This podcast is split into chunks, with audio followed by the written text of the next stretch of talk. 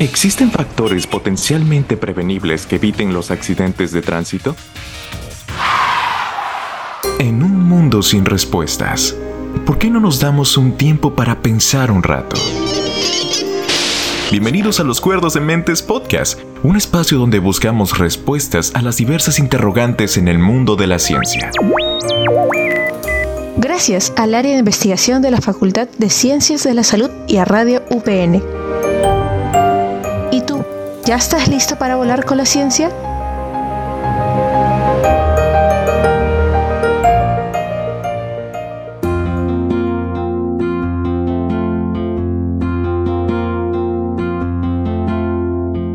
Bueno, sean bienvenidos a Acuerdos de Mentes Podcast, su pequeño espacio de la ciencia, donde viajaremos a través del mundo de la investigación y lo científico. Soy Mafer Baella y en este segundo episodio hablaremos de un tema bastante interesante, como lo son los accidentes de tránsito. Pero antes de empezar, hola Renzo, ¿cómo estás? Hola, mucho gusto tenerlos aquí de vuelta en este segundo episodio y más ciencia, así que es un placer tenerlos aquí ya con especialistas y agradecer a nuestro invitado, al profesor Jano, y a nuestro equipo de producción que nos ayudan a hacer todo esto posible. ¿Qué tal, Renzo Maffer? ¿Cómo están? Encantados de estar en este segundo episodio.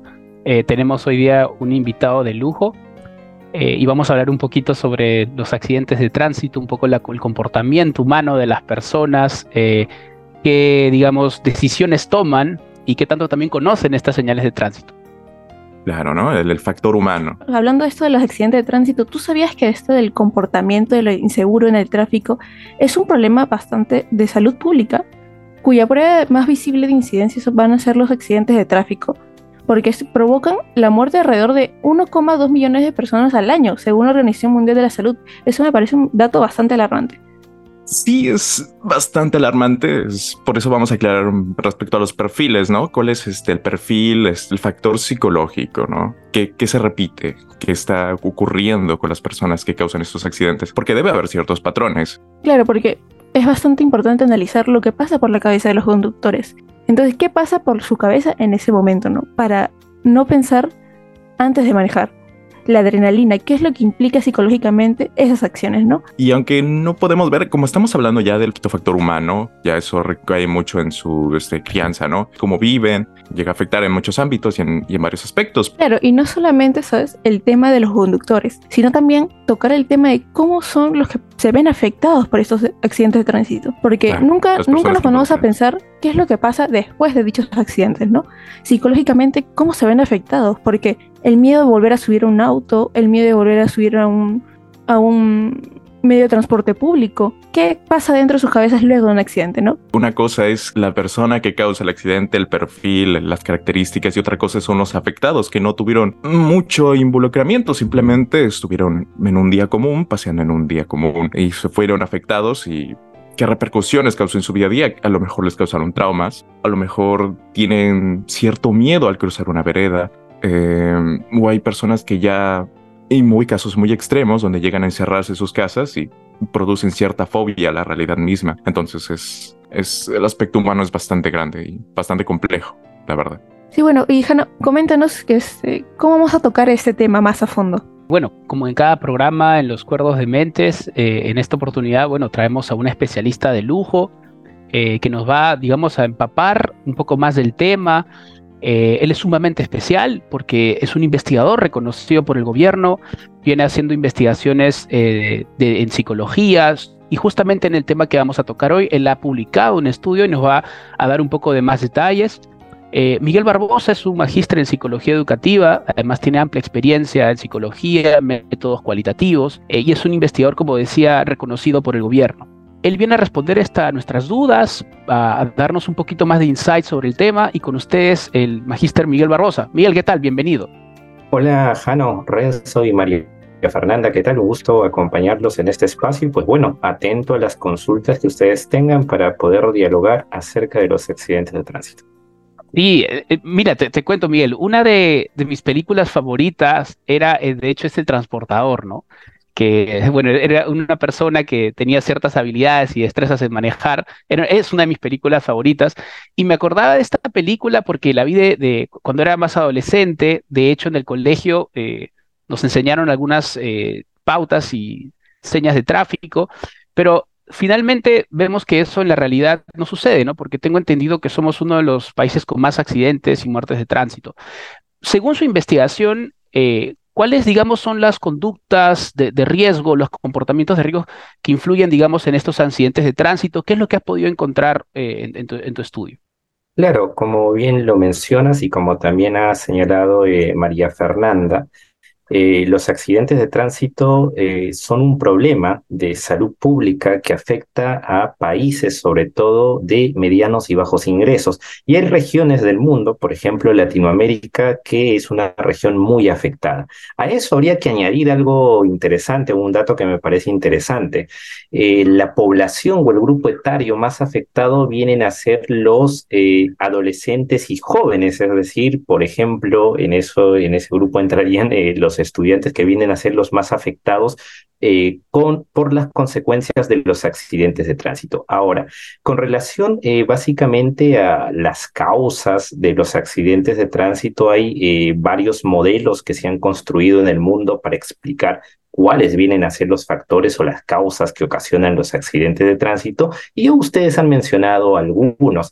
El principal y se ha elaborado sobre es un modelo muy sólido que permite explicar justamente el tema eh, de los accidentes, es el exceso de velocidad y también una serie de factores humanos. Por lo tanto, la conclusión a la cual han llegado los investigadores y sobre la que he realizado eh, algún estudio al respecto es indagar en el factor humano como una de las principales causas de los accidentes de tránsito.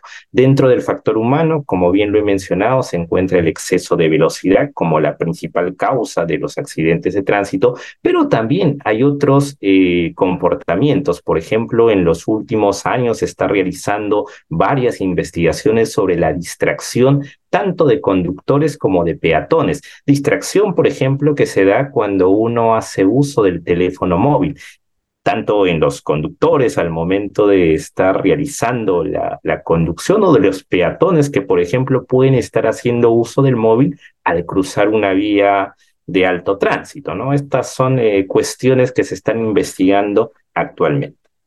E, e, eso es bien interesante, Miguel, porque justamente cuando, cuando hemos tomado por ahí algún taxi, eh, o inclusive he visto casos donde los taxistas están ahí eh, inclusive mientras están manejando, ¿no? Que vendría a ser un comportamiento de, de, digamos, de riesgo, ¿no? En ese caso, ¿cómo, ¿cómo crees tú, digamos, que se podría manejar e, ese tipo de comportamientos? Eh, ¿Cómo podríamos, digamos, este, tal vez intervenirlo o algo al respecto? El detalle es que, fíjate, para realizar intervención, al menos dentro de contextos locales, como nuestro país, es necesario generar mayor evidencia sobre el tema. Cuando realicé un estudio empírico sobre eh, los accidentes de tránsito, esto eh, durante el año 2019, un estudio publicado en el año 2020, eh, me encontré con la sorpresa de que no se había investigado sobre los accidentes de tránsito eh, a profundidad. En sí son escasos los estudios que hay en el Perú sobre los accidentes de tránsito.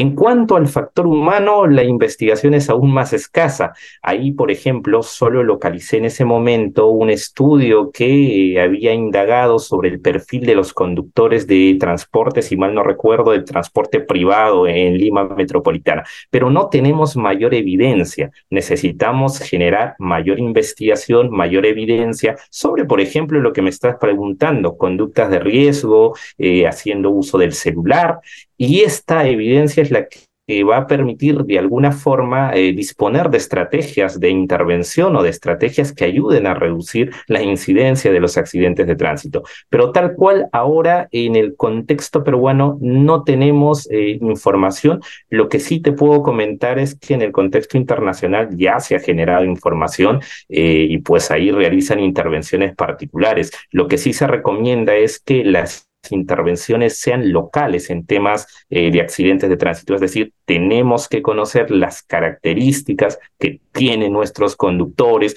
nuestros peatones y a partir de ese conocimiento local realizar intervenciones que en este caso sean efectivas, que permitan una reducción efectiva de la incidencia de accidentes de tránsito. Eh, justamente de eso quería preguntarte, Miguel. La, vi, por ejemplo, en tu estudio que había, se había hecho un estudio con estudiantes de, secundaria y habían hecho este estudio eh, en Lima y Amazonas, ¿no? Por ahí, algún perfil eh, particular, alguna diferencia que hayas encontrado, algo sobre la, tal vez la, cultura peruana en estas dos regiones, sobre el tráfico que hayas, que, hayas podido ver, algún factor cultural que pueda estar influenciando en estos comportamientos de los estudiantes.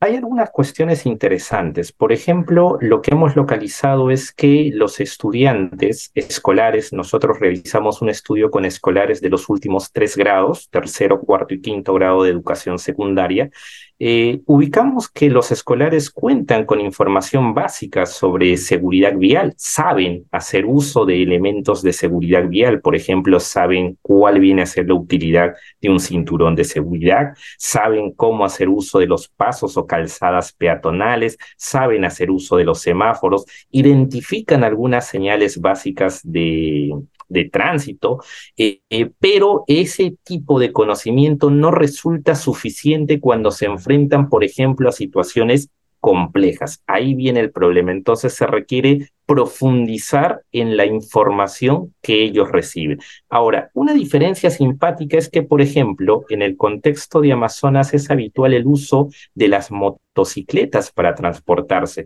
y eh, los escolares con los que trabajamos en ese momento no identificaban algunas situaciones que vienen a ser de riesgo, eh, tal es el hecho de manejar una motocicleta sin hacer uso del casco. Eso constituye una conducta de riesgo que no era identificado por estos estudiantes.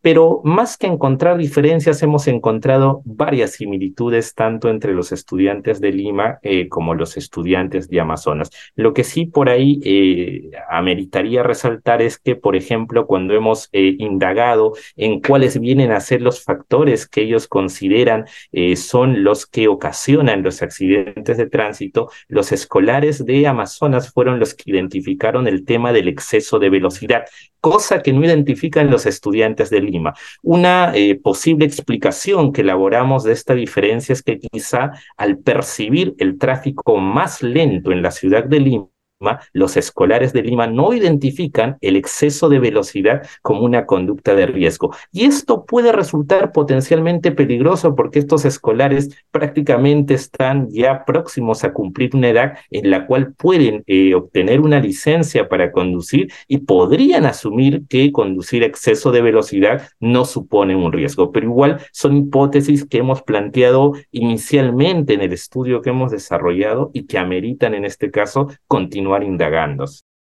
Excelente, Miguel. Y justamente por ahí tenemos algunas, muchas preguntas. Eh, Maffer y Renzo, quisiera tal vez también comentar, hacer una consulta al respecto. Sí, definitivamente. Tengo una consulta. Eh, usted menciona el factor humano es una de las causantes de estos accidentes de tránsito. Entonces, lo contrario, ¿habría menos accidentes de tránsito si fuera más automatizado? Ya que en esto que estamos actualmente con las sillas, ya estamos en una era más automatizada. Entonces, eh, bajaría o seguiría habiendo un factor humano que afectara esto? Tengo eh, curiosidad. Claro, eh, la automatización en sí trae otros problemas. Por ejemplo, eh, en la UPN hemos estado realizando trabajos colaborativos con varias instituciones. Hemos estado trabajando con énfasis con una institución australiana de la Universidad de Kingsland y cuando dialogaba con algunos académicos de esta institución me comentaban que el contexto de la automatización trae otros problemas de comportamiento. Por ejemplo, en Australia tienen otro contexto, hay señalizaciones más claras, hay un contexto eh, vial que permite tomar decisiones eh, más adecuadas, pero eh, tienen o están enfrentando otros problemas cuando comienzan comienzan procesos de automatización, cosa diferente a la que pasa en nuestro contexto. En nuestro contexto, y aquí quiero comentar algo que me parece importante, eh, los escolares, por ejemplo, con los que hemos trabajado, no es que eh, desconozcan normas de tránsito, no sepan eh, qué hacer en situaciones viales básicas, saben qué hacer, pero muchas veces no encuentran las condiciones dentro del contexto para tomar decisiones. Saben que deben tomar, por ejemplo, el bus en los paraderos, saben que deben hacer uso de los cinturones, pero por ahí en el estudio justo ejemplificamos que algunos estudiantes nos dicen que no utilizan el cinturón de seguridad porque al subirse a los vehículos encuentran que muchos no tienen el cinturón de seguridad eh, adecuadamente dispuesto, no está en condiciones adecuadas. Entonces, tenemos otro tipo de problemas eh, que se vinculan con las características de nuestro contexto, eh, que creo debemos primero solucionar. Justo ya me pasó eso, Miguel, ¿no? Estábamos en un taxi con mi hijita y no podía, eh, le dije que se ponga, estamos por la vía expresa, le pedí el cinturón y no tenía cinturón el taxi. De, de verdad que nos deja mucho, vemos que hay mucho por hacer, ¿no? Eh, tanto, tanto para investigar como también para la intervención estatal. El, me gustaría saber qué hábitos eh, y, qué rol sobre todo, ¿no? ¿Crees que, que puedan, digamos, tener eh, los padres, las escuelas en, enseñar estas competencias de, tráfico, ¿no? ¿Y, qué hábitos crees que se podían enseñar justamente para a los estudiantes para reducir este, los índices de accidentes vehiculares? La escuela tiene un rol fundamental. en sí, en el Perú eh, se ha desarrollado, y si no, no, no tengo mala información, se sigue todavía desarrollando un programa de seguridad vial en las escuelas. Eh, justo la investigación que realizamos se fundamenta en este programa de educación vial que se, que se desarrolla en las escuelas. Este programa de educación vial se ha traducido en este caso en el desarrollo de varios materiales para enseñarles a los niños en la escuela, a los adolescentes, en los colegios, a eh, comportarse, a ser competentes en situaciones viales. Pero el detalle es que, eh, como muchos programas que se ejecutan en nuestra país estos al final no se evalúan, es decir, no sabemos los resultados. Sobre este programa nacional de seguridad vial, hasta la fecha, que yo sepa, no se ha reportado si ha sido efectivo, qué resultados ha logrado. No se sabe en sí eh, qué, se ha logrado con este programa. No se sabe eh, si estas actividades se están desarrollando en las escuelas, por ejemplo. No hay un monitoreo acerca eh, de la ejecución de los contenidos que se están elaborando, que existen en el papel en las escuelas. Ahora, las escuelas son fundamentales para adquirir una serie de competencias, competencias viales. En este caso, en el estudio, por ejemplo, que nosotros hemos realizado, eh, nos parece importante que estos contenidos sean más especializados, porque básicamente eh, estos programas que se han aplicado o que se están aplicando eh, son competencias generales que no delimitan qué debe saber un estudiante cuando alcanza determinado grado o nivel. En la medida que se pueda mejorar eso, ¿qué debe saber un estudiante cuando llega, por ejemplo, al segundo grado, al sexto grado, cuando llega a educación secundaria sobre seguridad vial y se puede evaluar que se están desarrollando estos programas y que se está logrando? Creo, creo que se podrían eh, lograr mejores resultados. Tendríamos eh, adolescentes, eh, con mejores competencias para desempeñarse en situaciones viales. Pero eso sí, también considero que eso no es suficiente. Creo eh, también importante que esas competencias se van a poder ejecutar adecuadamente en la medida que también nuestros adolescentes y en sí la ciudadanía encuentre mejores condiciones dentro del sistema vial. Usted a lo largo de la entrevista ha mencionado varios puntos. ¿Qué acciones se deben priorizar a futuro para evitar estos accidentes de tránsito Claro, eh, ahí hay varias, varias cosas que hacer. Eh, creo que esto no depende exclusivamente de una investigación. Hay eh, varias, varias cosas que se tienen que construir. Lo primero que creo es que hay que generar mayor evidencia al respecto y, al menos el tema de la investigación en psicología del tránsito o en accidentes del de tránsitos es, una, es área que se puede investigar de forma interdisciplinaria. Entonces creo que ahí lo primero que se tiene que hacer es generar evidencia. Evidencia para poder realizar intervenciones efectivas. Eh, lo poco que sé a partir del estudio que, hemos realizado es que en las escuelas se tiene que mejorar, por ejemplo, como lo he estado mencionando, los contenidos que se brinda a los escolares sobre educación vial. Esos contenidos tienen que ser más específicos, esos contenidos tienen que monitorearse, es decir, se tiene que evaluar se tiene que conocer si se están aplicando o no estos programas, estos contenidos en las escuelas.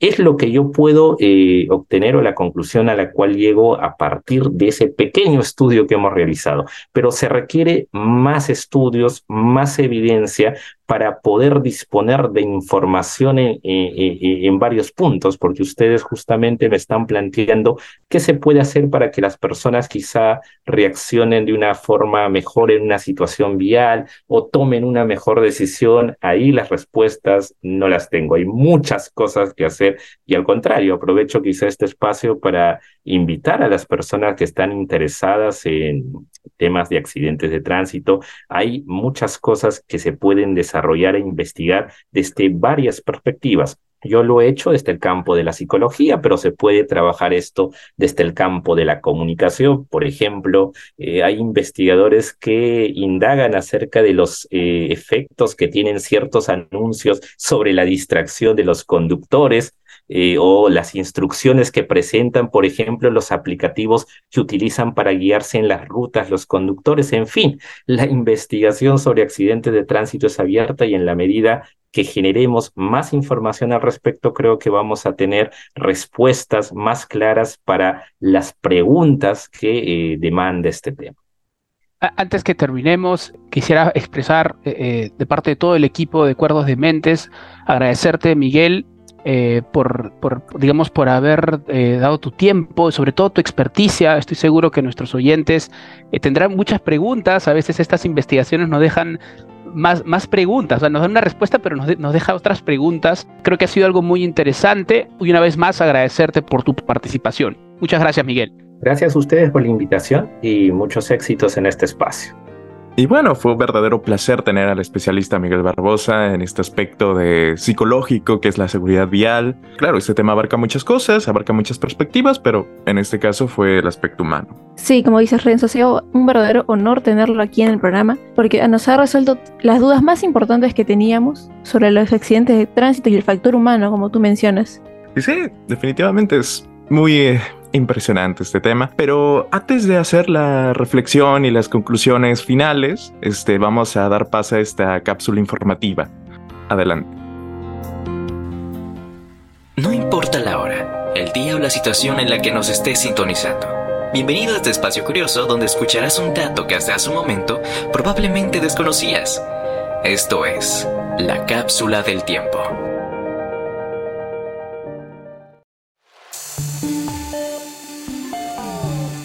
¿Sabías que, en un esfuerzo por reducir los altos índices de accidentes de tránsito y crear conciencia sobre la seguridad vial, la ciudad de Lima, capital de Perú, implementó una iniciativa conocida como el Día del Peatón?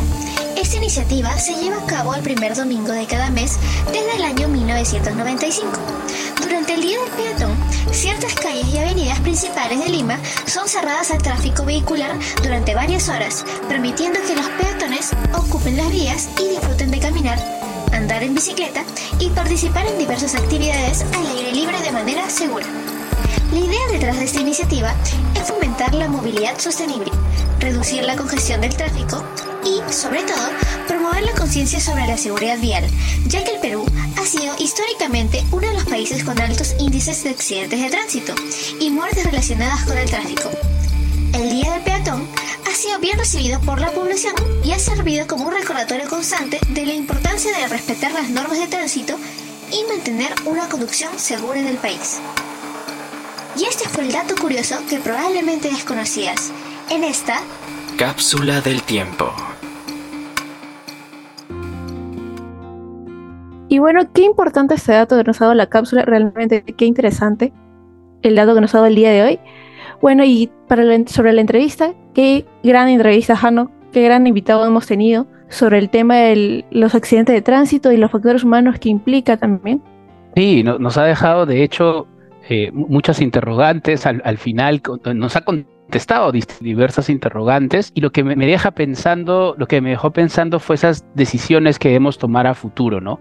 En cómo mejorar estas competencias de, tránsito y, pensar de que este estudio es un pedacito de, un fenómeno tan complejo, ¿no? Que requiere, como él decía, eh, distintas disciplinas, ¿no? Para poder tener más, más eficiencia en, en tratar de disminuir justamente estos accidentes. Sí, definitivamente, ¿no? Nos mencionó que hay distintas fases inclusive. Aunque pasemos a una fase más adelante, los problemas van a seguir ocurriendo como fue la automatización. Pero respondiendo a las preguntas que comenzamos al inicio del programa, sí, es prevenible los accidentes de tránsito. Hasta cierto punto. No, no podemos eh, ir más allá de lo que podemos manejar, pero sí podemos tomar ciertas precauciones que van a ser muy favorables para nosotros. Escapa de nuestras manos muchas veces la conducta que puedan llevar los conductores y tanto los peatones. El factor humano es bastante importante en los accidentes de tránsito. Yo creo que lo que más falta en, en la sociedad es empatía por las personas, ¿no? Creo que hay esta competencia entre conductores y por ello se genera bastantes problemas.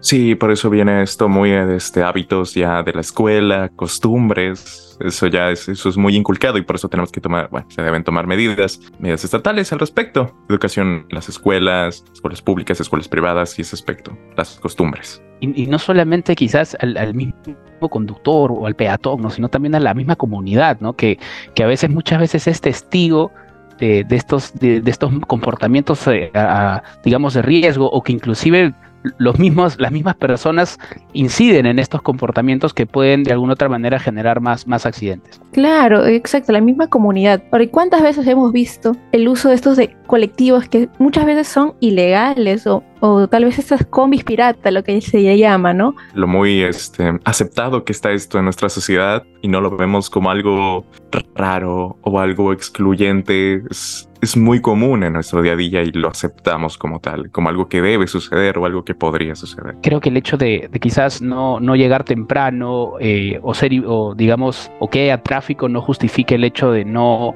de cometer estos, estos, estos comportamientos inadecuados. Realmente creo que nos ha dejado una importante reflexión.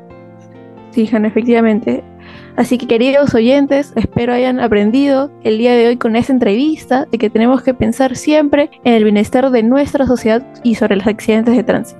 Así es, y pasamos a despedir el programa. Fue un placer tenerlos en esta segunda edición con este invitado tan espectacular, con este tema tan interesante. Fue un verdadero placer tenerlos. Gracias a nuestros queridos oyentes que están aquí en nuestro segundo episodio. También los invitamos, no se olviden, a sintonizar nuestros programas a través de diversas plataformas. Estamos en, en Spotify como Radio UPN, tenemos otros programas para sus intereses y agradecer una vez más a nuestros oyentes a que puedan seguir escuchando nuestros próximos episodios en Son Cuerdos de Mentes Podcast. Y una vez más eh, estaremos atentos para compartir más estudios de, diversos académicos y, y cómo se relacionan a estas problemáticas de nuestra sociedad. Gracias. ¿Y tú? ¿Ya estás listo para nuestra siguiente pregunta?